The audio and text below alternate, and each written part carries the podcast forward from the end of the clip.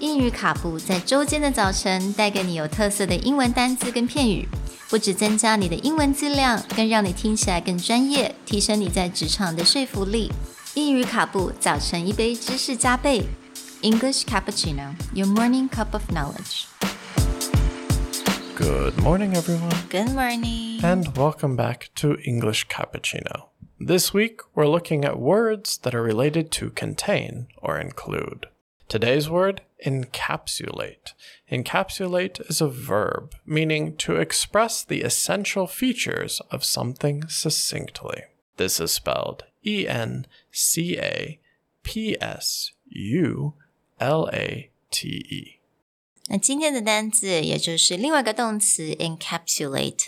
那我们如果把这个 字呢稍微把它分解一下，你就会发现 capsule 就是我们平常吃的那种胶囊，那 encapsulate 也就是比如说像胶囊一样把它封装起来。 So, as Sherry said, a lot of times when we're talking about a medication, we'll use the word capsule. So, encapsulate is when all your information can be packed together. You'll often see encapsulate used as a way to, say, summarize or to put something into summary.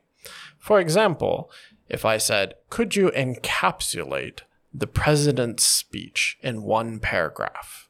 The idea would you take something much longer and you pack the key information together and create a smaller, more succinct version. 所以也就是说，把一个 比如说一段话，它的精华把它拿出来，然后再做一个总结，也就是 encapsulate。 Right. You'll also hear a lot of times artists or musicians talk about they have like all these feelings or all these ideas and thoughts and dreams, and then they want to encapsulate it into their work of art.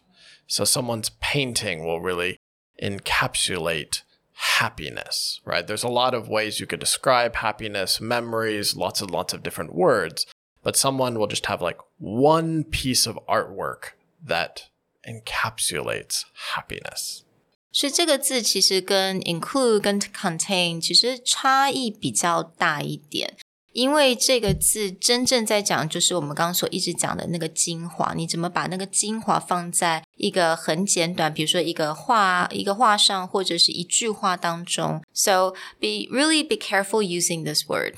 So, throughout our English Cappuccino and our Executive Plus podcast, we're really trying to encapsulate all of our professional experience and understanding, all in short two minute to 15 minute bits. We'll talk to you guys next time. Bye.